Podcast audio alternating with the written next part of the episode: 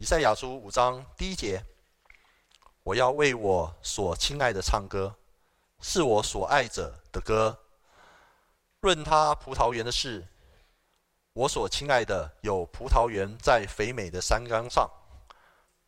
他刨挖园子，捡去石头，栽种上等的葡萄树，在园中盖了一座楼，又凿出压酒池，指望结好葡萄，反而反倒结了野葡萄。耶路撒冷的居民和犹大人啊，请你们现今。在我与我的葡萄园中断定是非。我为我葡萄园所做之外，还有什么可做的呢？我指望结好葡萄，怎么到结了野葡萄呢？现在我告诉你们，我要向我葡萄园怎样行，我必撤去篱笆，使它被吞灭；拆毁墙垣，使它被践踏。我必使它荒废。不再修理，不再除刨，荆棘蒺藜倒要生长，我也必命云不降雨在其上。万军之耶和华的葡萄园就是以色列家，他所喜爱的树就是犹大人，他指望的是公平，谁知倒有暴虐；指望的是公义，谁知道有冤声。今天在我们当中证道的是呃谢荣生牧师，他的主题是耶和华的歌。我们把时间交给谢牧师。弟兄姐妹，新年好，平安。圣经上说：“愿耶和华所赐的福使人丰富，并不加上忧虑。”上帝赐给我们的恩典，我们的主耶稣基督将生命和慈爱。赐给我们，他也眷顾我们，保守我们的心灵。他在我们的右边护庇我们，我们的出入，上帝都说他要保护，从今时直到永远。这好像是一个超越时间、超越空间的一个祝福，临在每一位相信耶稣基督的人身上。这个月我们开始读以赛亚书。过去，我们对先知这个词汇，或者是对这一个角色，有一些错误的理解。我们以为先知就是上帝赐给他有一个特殊的属灵的恩赐，所以他能够洞察先机，知道未来会发生的事情。但是实际上，先知，我们中文先知的这个“先”，英文用 “pro”，P-R-O，这个 “pro” 或者“先”，其实一点都没有预先的意思。虽然在先知书里面，无论大小先知，我们都读到先知对未来有一些陈述。但是更重要的是，先知乃是一个代替上帝说话者的角色。所以，先知的 “pro” 这个“先”不是预先的意思，而是代替的意思。上帝把他要说的话告诉先知，以致先知原原本本的。把耶和华、把上帝所要说的话，向以色列百姓或犹大百姓来传讲、来诉说。所以，先知等于是上帝话语的代言人，他是代替上帝说话的人。所以我们不要以后再错误的认知，以为先知就是把。我们现在不知道，而以后要发生的事说出来，甚或是我们也去祈求所谓先知预言的恩赐，好像我们可以从上帝那里领受这个特殊的恩典。然后我看到什么意象，我看到什么图画，我看到一个什么景象，我就去告诉某一个弟兄姐妹：“哎，我在你身上看到什么？我现在要告诉你。”各位小心，这是假先知。可是今天却很多教会的弟兄姐妹喜欢这样的一种，似乎是异象的一种感受。这绝对不是圣经里面谈到先知的角色跟作为，不是。使徒保罗在哥林多前书里面，他非常多次的使用先知讲道之能。先知讲道之能是保罗很喜欢用的一个词汇。保罗用这句话，其实告诉我们两件事情。第一件事情是，先知的角色主要在传讲上帝的话，也就是讲道。这个道的内容当然就是上帝的话，不是自己的话，也不是你自己看到什么异象要去传讲，不是，而是你要把上帝的话原原本本的传讲出来。虽然保罗说先知讲道，在我们中中文和合本是这样的翻译，它的原始的意义或者原文是有说预言的意思。但是我说了，这个说预言不是说未来要发生的事，而是要把上帝的话原本的表达出来。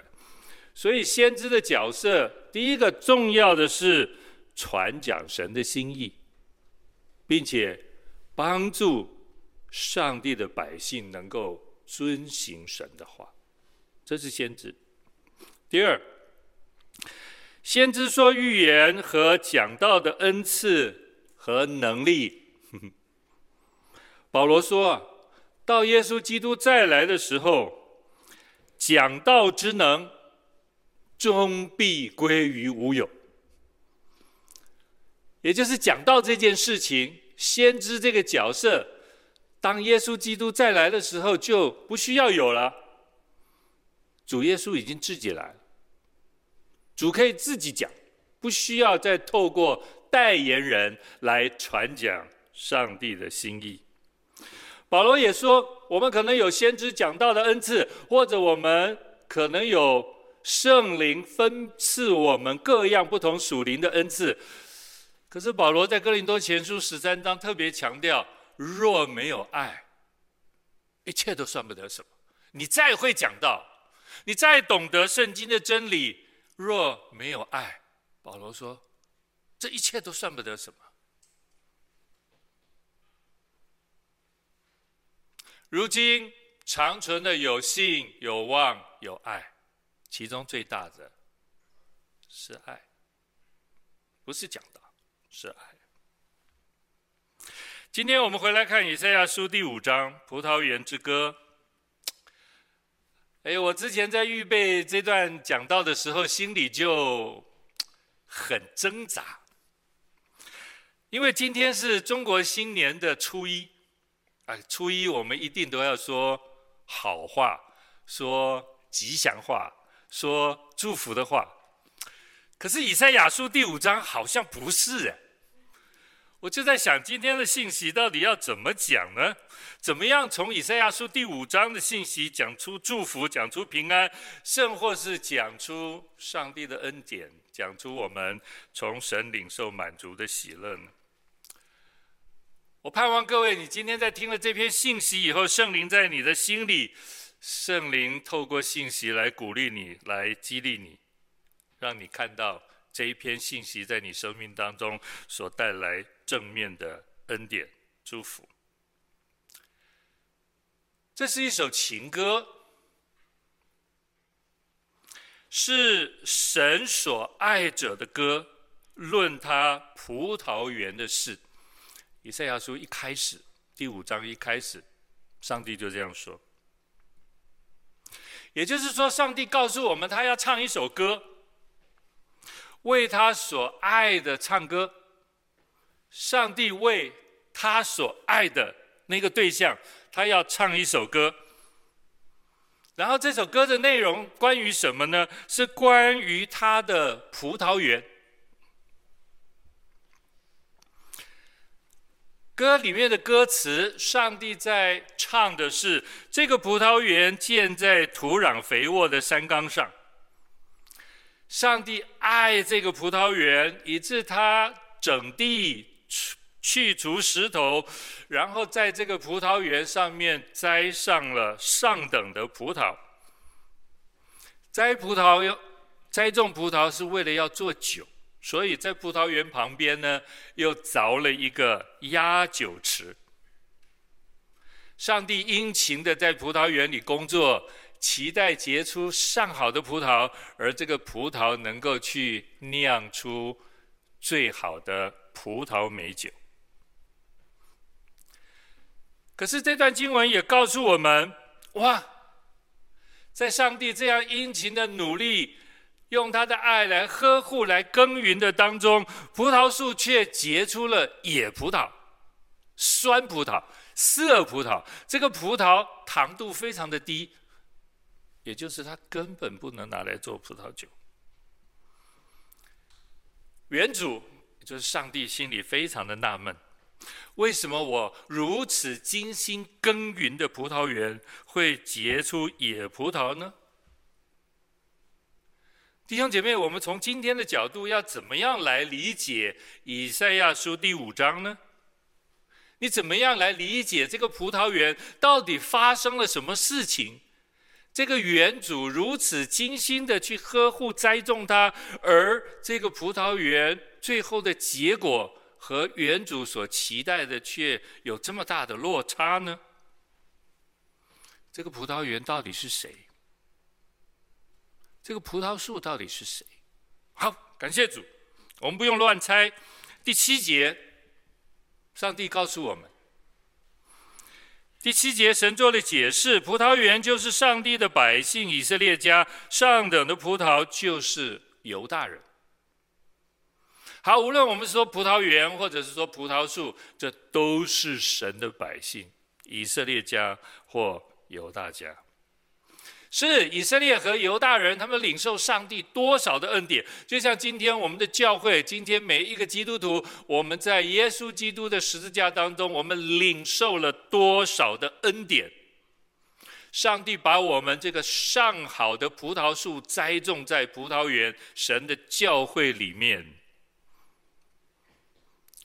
结果为什么会是野葡萄呢？好像上帝在我们身上一切的努力都前功尽弃了。如果上帝的工作前功尽弃，那上帝说他只能做一件事情，他完全不怜惜这个葡萄园。圣经说，他要撤去篱笆，使他被吞灭；拆毁墙环，使他被践踏。我必使他荒凉，不再修理，不再除刨。荆棘、蒺藜倒要在葡萄园里生长。我也必命云不降雨在其上。这是上帝说的。如果这个葡萄园不能结出上等的葡萄，酿出最好的美酒，上帝说那。干脆我就把葡萄园给毁了。各位，这样的话不单只是在以赛亚书第五章，我们熟悉希伯来书的话，各位，希伯来书里面有一段话，是不是也很像呢？希伯来书这段话说：“就如一块田地吃过屡次下的雨水，生长菜蔬，合乎耕种的人用，就从神得福。”若长荆棘或蒺藜，必被废弃，近乎咒诅，结局就是焚烧。以赛希伯来书不是在讲以色列人，不是在讲犹大人哦。希伯来书讲的是教会啊，弟兄姐妹。这个教会领受了上帝丰沛雨水的恩典。可是不能长出菜蔬，却长出荆棘和蒺藜。希伯来书的作者和以赛亚一样说：“那就把它给拆毁了。”神的葡萄园应该要结出公平和公义，但是没想到这个葡萄园结了野葡萄，却是暴虐和冤声。这是在讲以色列人的社会，这是在讲我们今天的教会，或是我们所身处的这个环境。如果我说我们今天教会或者我们每一位基督徒，我们要结出好的葡萄来，要结出上等的葡萄，结好果子，弟兄姐妹，你会想到什么？好，我们马上就会想到加拉太书告诉我们，我们要结出圣灵的果子，仁爱、喜乐、和平等等等等等。我们会想到约翰福音十五章，是啊，感谢主，我们是枝子，我们要结出彼此相爱的果子。保罗提醒教会的弟兄姐妹，三番四次的提醒哦。保罗说，我们的行事为人应该与基督的福音相称。保罗说，我们的行事为人应该要与我们所蒙的恩相称。保罗说：“我们的行事为人，应该要与悔改的心相称，与悔改的心相称，与我们所蒙的恩相称。我们的行事为人，还要与我们领受基督的福音相称。也就是，如果今天教会或者我们今天基督徒的生活，跟我们所领受的恩典是不相称的。”从今天的信息角度来说，如果你再不听上帝的劝，上帝说他要把葡萄园给毁了，他一点都不怜惜这个葡萄园。诗篇第八十篇，我们可能有一点陌生啊，我们对刚刚诗篇二十三篇非常熟悉，诗篇八十篇我们有一点陌生。好，诗篇八十篇的作者是谁？是当时大卫的诗班指挥之一，这个指挥叫做亚萨。亚萨在诗篇八十篇里面，他做了这首诗歌，这个诗歌几乎跟以赛亚书第五章一样。我们来看，我读一段给大家听。亚萨说：“你从埃及挪出一棵葡萄树，赶出外邦人，把这树栽上。”你在这树跟前预备的地方，它就深深扎根，爬满了地。它的影子遮满了山，枝子好像佳美的香柏树。它发出枝子，长到大海；发出蔓子，延到大河。各位，这在说什么？这在说上帝当年差遣摩西。把以色列的百姓从埃及带出来，上帝从埃及带出了一棵上好的葡萄树，然后他要把外邦人赶出去。外邦人是哪里的？把迦南地的外邦人赶出去。上帝要把他的百姓这棵上好的葡萄树栽种在迦南地上，而且亚萨形容。这些上帝的百姓在迦南地丰丰富富、充充满满领受上帝的恩典。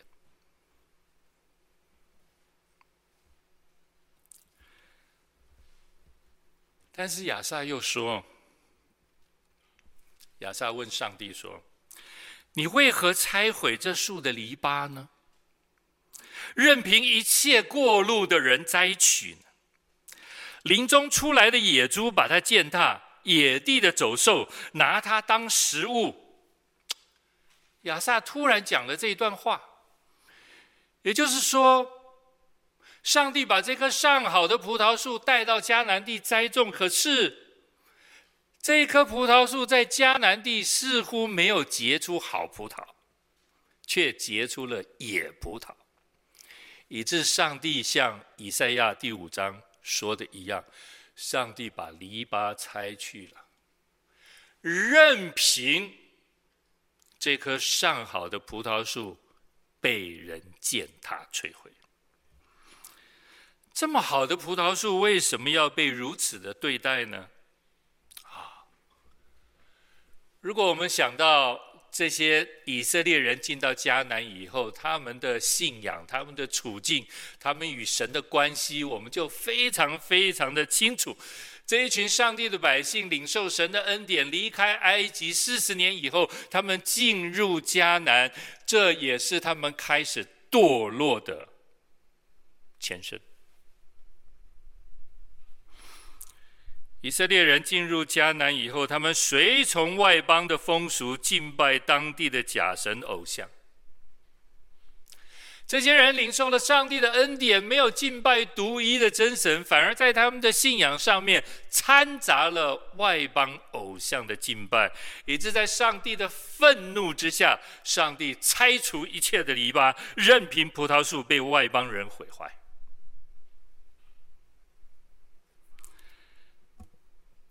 亚萨祷告上帝，亚萨对上帝说：“万军之神呐、求你转回，从天上垂看，眷顾这葡萄树，保佑你右手所栽的，和你为自己所坚固的枝子。”这是亚萨的祷告。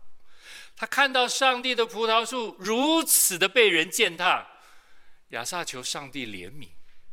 求上帝伸出他保护的手，好遮盖这一群悖逆的以色列百姓。亚萨对上帝说：“这树已经被火焚烧，被刀砍伐，他们因你脸上的怒容就灭亡了。”啊！上帝的百姓在迦南地被神重重的刑罚。北国以色列在主前七百二十二年。被亚述帝国灭国，南国犹大也好不到哪去。在一百多年以后，主前五百八十六年，被巴比伦帝国所灭。弟兄姐妹，教会如果结不出好的果子，虽然上帝现在不一定会审判教会。但是上帝对教会的愤怒是不会止息的，因为上帝给了教会极大的恩典，这是他舍去他独生的儿子，从世界上把属他的百姓聚集在耶稣基督的恩典，聚集在耶稣的身体里。这是教会。各位，我们今天想一想，教会要比。在旧约时候的那些以色列百姓或犹大百姓，岂不更蒙上帝的恩典吗？我们这一群人乃是神的儿子，耶稣为我们死在十字架上所买赎回来的人。我们领受的恩和祝福远超过那些以色列和犹大的百姓。其实以赛亚书，我们今天读第五章，在前面几章，前面几位讲员大概都已经告诉我们，犹大的百姓其实在信仰上面已经产生了非常大的危机。在当年那个时代，他们已经忘记神，他们不知悔改。你如果说这是上帝的百姓呢，他们有很完整的宗教的仪式，各位徒有宗教外在的仪式，而没有真实对上帝的信靠，这就是当时犹大百姓的属灵光景。各位，现今地上的教会，我们也不是要建立的多么的。从外人来看是多么的荣耀，多么的辉煌。各位，这个一点都不重要。重要的是，我们在教会里，在耶稣的身体里，我们每一个人建立的是那真实对耶稣基督的信心。我们不是要透过什么活动，透过什么样的教会的仪式来显明这是一个荣耀上帝的教会。教会不需要建造那些。外表光鲜亮丽的样式不需要。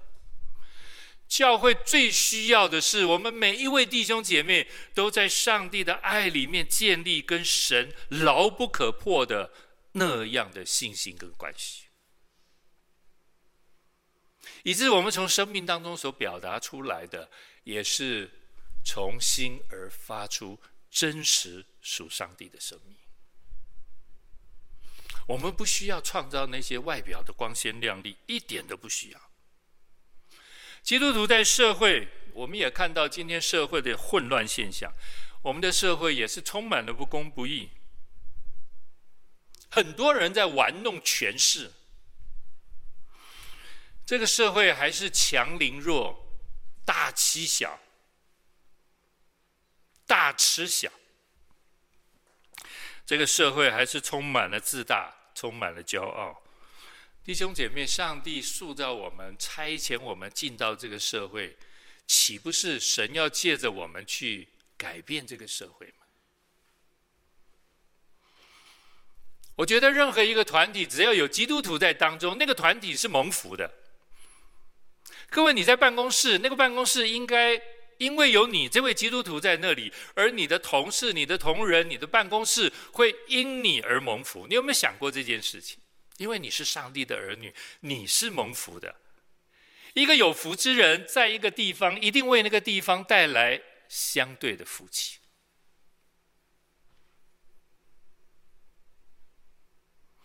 如果今天办公室因为我们是基督徒，结果大家都很头痛。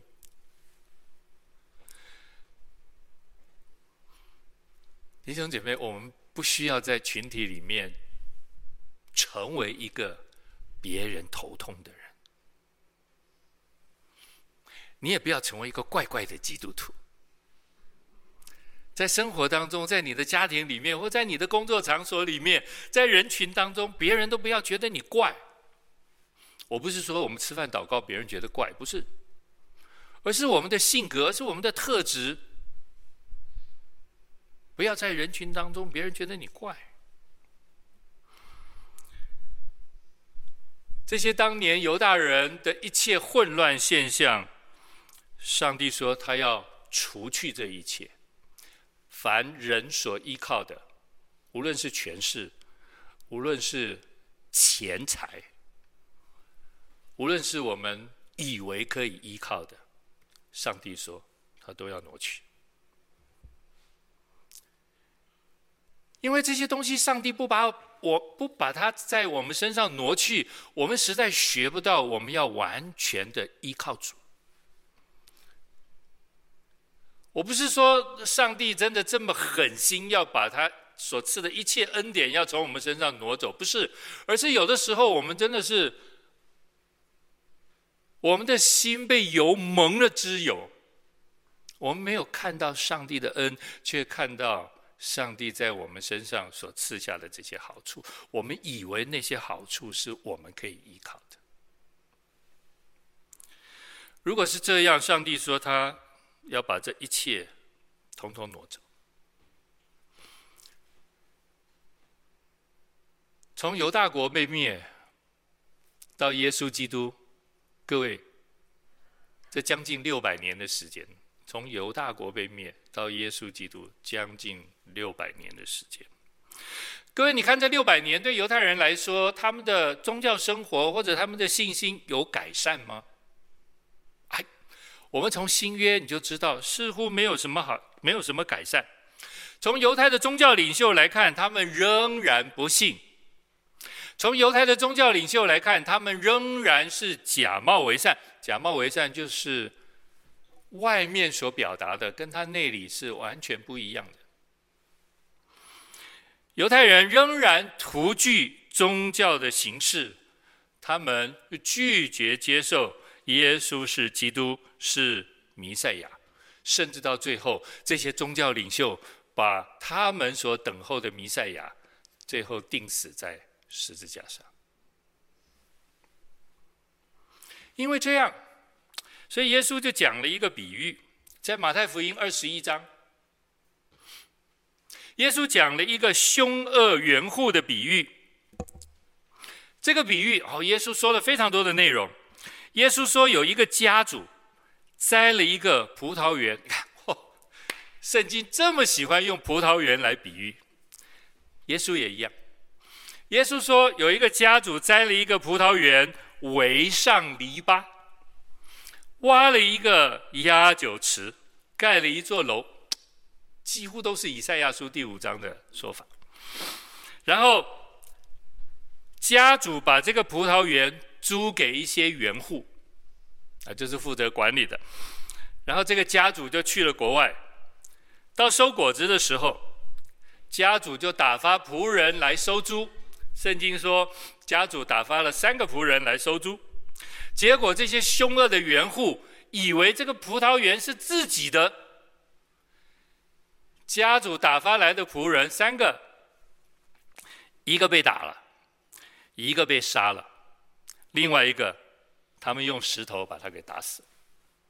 啊，这三个仆人的下场太惨了。事情还没完，家主心想：哎呦，我派去的三个仆仆人就这样的失去生命，家主就派了更多的仆人。去到园户那里，没想到园户用同样的方法来对待这些仆人。最后家主怎么办？家主说：“哎呀，我派仆人去都落到这般的下场，那我派我自己的儿子去吧。”结果没想到，这个家主本来以为仆人因为身份低嘛，所以被欺负。我派儿子去，他们若知道这个人是我的儿子，这些园户一定会尊重我的儿子。但是没想到，园户彼此说：“哇，来来来，这个人是承受产业的，来吧，我们把他给杀了，好占他的产业。”各位，这是耶稣说的比喻。这个比喻，我们来看一看到底在说什么。各位，家主是谁？上帝啊！葡萄园是谁？教会嘛，是我们嘛，神的选民。这些凶恶的园户是谁？犹太的宗教领袖啊！如果从今天来说，这些凶恶的园户就是牧师长老啊。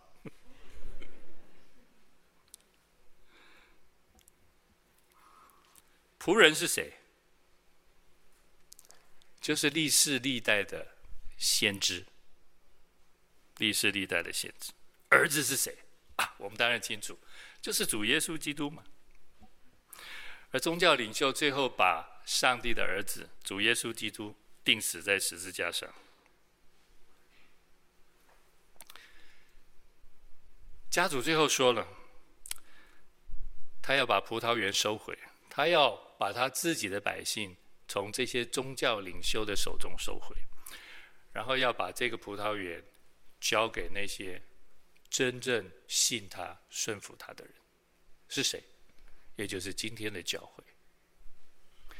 今天所有凡因信、相信、接受耶稣基督的人，上帝已经不要他的百姓落在那些假冒为善的宗教领袖的手里。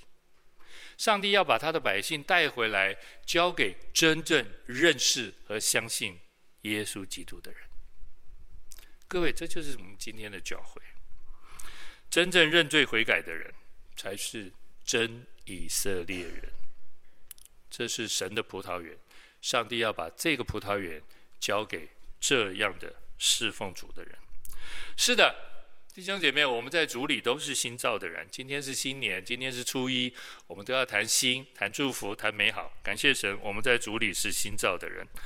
但是，我们也回来想一想，透过今天以赛亚书第五章，我们势必要面对一下。弟兄姐妹，我们不能靠宗教遗传，我们在教会不能靠宗教遗传，我们不能靠自己的身世。无论各位，无论你是第几代基督徒，曾经有弟兄或姐妹跟我说他是第五代基督徒，我想说那不是一百五十年了吗？从马街的时候，他们家就有人信主了，到现在已经第五代了。各位，你觉得这是蒙福之家吗？非常有恩典。我们只要讲到宣教士在中国这样的侍奉，你第一个就会想到的就是戴基宗牧师。他就是第五代，他的儿子第六代现在在台湾侍奉。第六代，各位，无论我们是第几代基督徒，我们都需要亲自的来认识和相信耶稣。信仰绝对没有遗传，无论你是第十代、第二十代，你都要自己好好的认识耶稣，接受耶稣，成为你生命的救主。如果你的父母是基督徒，如果你的父母是传道人，他们也不能帮你得救。如果你的儿女是基督徒，你的儿女是传道人，对不起，你的儿女也不能帮你得救。你需要自己好好的在上帝的恩典当中来认识神，来追求神，来信靠神，把自己全然的交托给神。你都要在上帝的面前。去学这一件事情。当然，如果你的配偶是基督徒，各位，你的配偶也没办法帮助你得救，他只能为你祷告，他只能关心你、爱你、服侍你，但是他没有办法替你钉十字架。如果我们有很好的遗传，感谢主。但是我们来听听保罗怎么说。保罗其实弃绝自己的身世，弃绝。他说：“其实我也可以靠肉体，肉靠肉体是什么意思？就是靠割礼。所有的犹太男人都要割礼。他说要靠肉体的话，我更可以靠肉体。若是别人想他可以靠肉体，我更可以靠着了。”保罗拍胸脯这样说。他说：“我第八天受割礼，我是以色列族的便雅悯支派的人，是希伯来人所生的希伯来人。就律法说，我是法利赛人；就热心说，我是逼迫教会的；就律法上的义说，我是无可指摘的。”各位，我们懂保罗说的这一大段话吧？保罗说：“按着家谱，按着血脉。”按着宗族，按着支派，按着行为，按着律法的要求，我是完美无缺的。我想，我们这里没有一个人能够像保罗。保罗凭信心在上帝的面前呢，他如此说：“这是过去的他。”过去的这些对保罗来说，他。都以为是至宝，对他来说有绝对的帮助。但是当保罗认识耶稣基督和耶稣的十字架以后，他整个生命转变了。然后保罗改口了。保罗怎么说？他说：“我先前以为与我有益的，就是我刚刚说的那一大堆保罗的身世、保罗的出身、保罗的行为，我现在因基督都当作有损。”那些东西不能帮助我得救啊！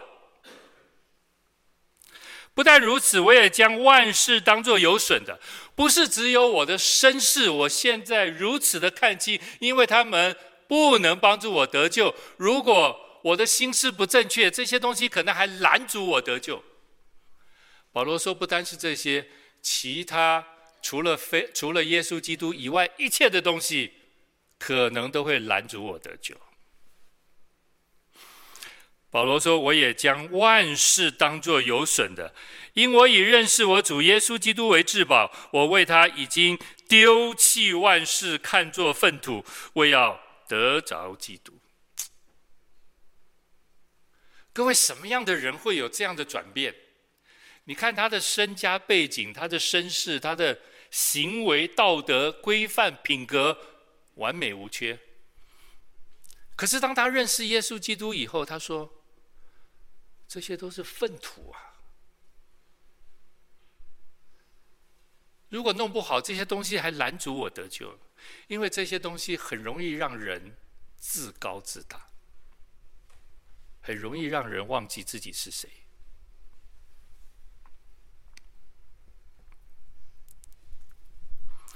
保罗说，他要在神的里面，不是有自己因律法而得的义。乃是因有基督，因信基督的义，就是因信从神而来的义。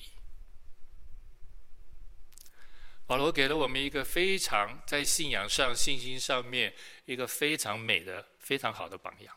过去他完全靠行为称义，而如今他因着耶稣基督，完全靠信心得上帝的喜悦。弟兄姐妹，今天我们也不靠任何东西，我们乃是靠信心，在神面前讨上帝的喜悦。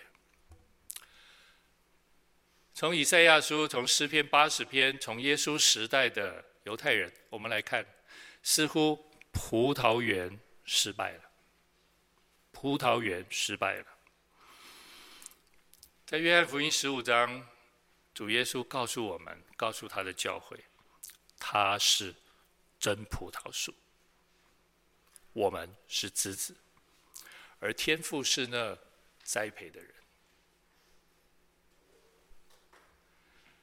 葡萄树如果不栽在枝子，如果不接在葡萄树上，葡萄树里面若没有，呃，枝子里面若没有葡萄树的生命，枝子是结不出果子的。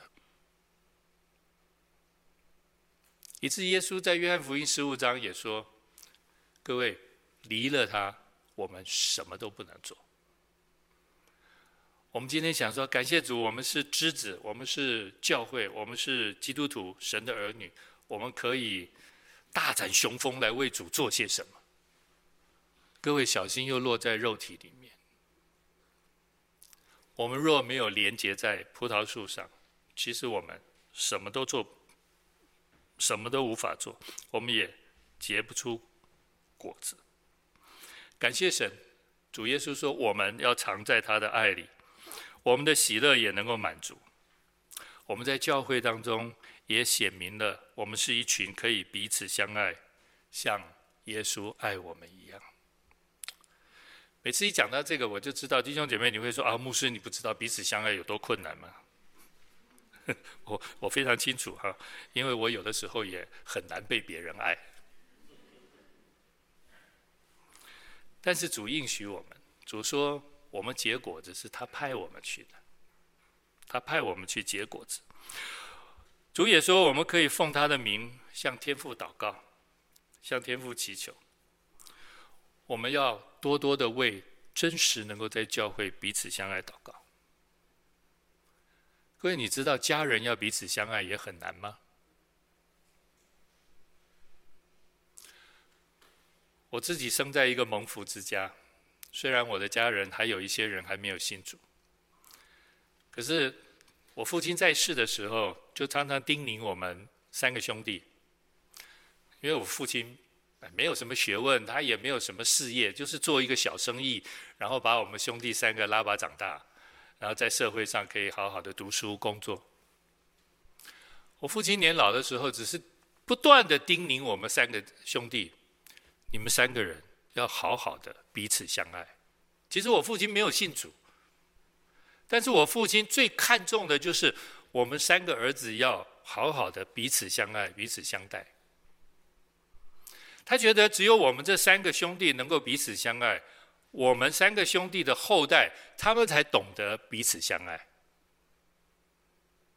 所以，当我父母都过世了以后，我们三个兄弟非常坚持，过年一定要一一起过。过年的时间，任何人不可以出国。你要出国，平常出国。过年这个时候，就是家人在一起的时候。除夕夜，我大哥要做东，全家人一起吃饭。初一，我二哥要做东，全家人一起吃饭。初二，通通回娘家。初三，我这个弟弟，我出面做东，全家人一起吃饭。元宵节，我大哥要做东，因为吃完这顿饭，年过完了。端午节，我二哥要做东，全家人要一起吃饭过端午节。中秋节，我要做东，请我两个哥哥全家一起吃饭。后来我大哥二哥说：“哎，我们再多吃几次吧。圣诞节、感恩节我们也来吃饭。”我说：“啊，太好了，太好了，感谢上帝。”各位，你看我们三个兄弟三家人一年要在一起吃饭多少次？平常大家都非常忙，只要我们三个兄弟、三家人在一起吃饭，我们都开开心心、快快乐乐。其实后来我们都说啊，感谢主哈，因为我们爸爸留下来的遗产实在没有什么，我们三个人也没有什么好争的。各位，原来没有遗产是儿女的祝福啊！哎，你们不会觉得我这句话很奇怪吗？但是我们家的彼此相爱，不是建立在财富上，不是。而是真的建立在爱上。昨天晚上要开饭的时候，有一些弟兄姐妹收到碧玲传的照片。现在只要我们家人一起吃饭，我大哥二哥就会说：“请荣生带领我们一起祷告。”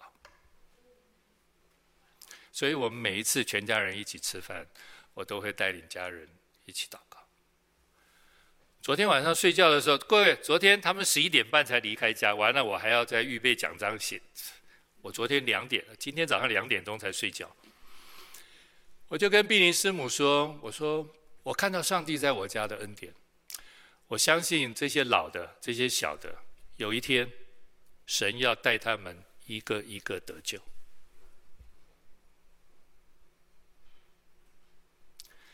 弟兄姐妹，或许我们要说，葡萄园到底要显出什么样的果子？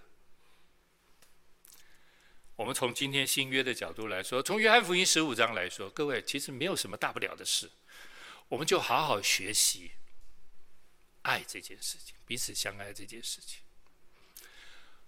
我知道太多的家庭兄弟姐妹彼此相爱是很困难，我也为你们祷告，求上帝给你们恩典智慧。能够修复跟兄弟姐妹之间的关系，我知道很多弟兄姐妹很努力的在修复这件事情，可是不知道那个结出好果子的那个时候在什么时机，不晓得。但是我想，你愿意在信心里面靠着主继续努力，上帝会怜悯，上帝会恩待的。上帝有一天一定会看到那个葡萄园结出上好的葡萄，能够酿出最美的佳肴。各位，这才是真正上帝要唱的歌。上帝唱，上帝不喜欢唱哀歌，上帝要为他的教会唱喜乐的诗歌。那就是看到神的教会充满了彼此相爱的祝福跟荣光，盼望我们也把这样的恩典带回到我们的家，带回到我们的身边邻舍，与我们互动接触的人当中。你不是要去做什么，而是你就学习彼此相爱这件事情。愿这个祝福能够我们今天带回去。成为我们兔年二零零三年美好的祝福，我们一起祷告，感谢上帝。这一段经文，我们特别需要圣灵的光照帮助我们，是我们要真实的把自己交托给你。我们需要在你里面、你的里面建立真实的信靠，也活出那真实爱主爱人的心。施主，我们都这样说，有的时候我们却。表达出来有落差，而这个落差，我们也求上帝来怜悯帮助我们。早上，公长老带领我们就读马太福音，耶稣说的八福是使人和睦的人有福了。是啊，和平之子，这是神的儿子。愿上帝把你的爱显明在我们每个人身上，而我们每个人都是和平之子，也都是与人和睦。并使人和睦的神的儿子，感谢你，祷告奉耶稣基督的圣名，阿门。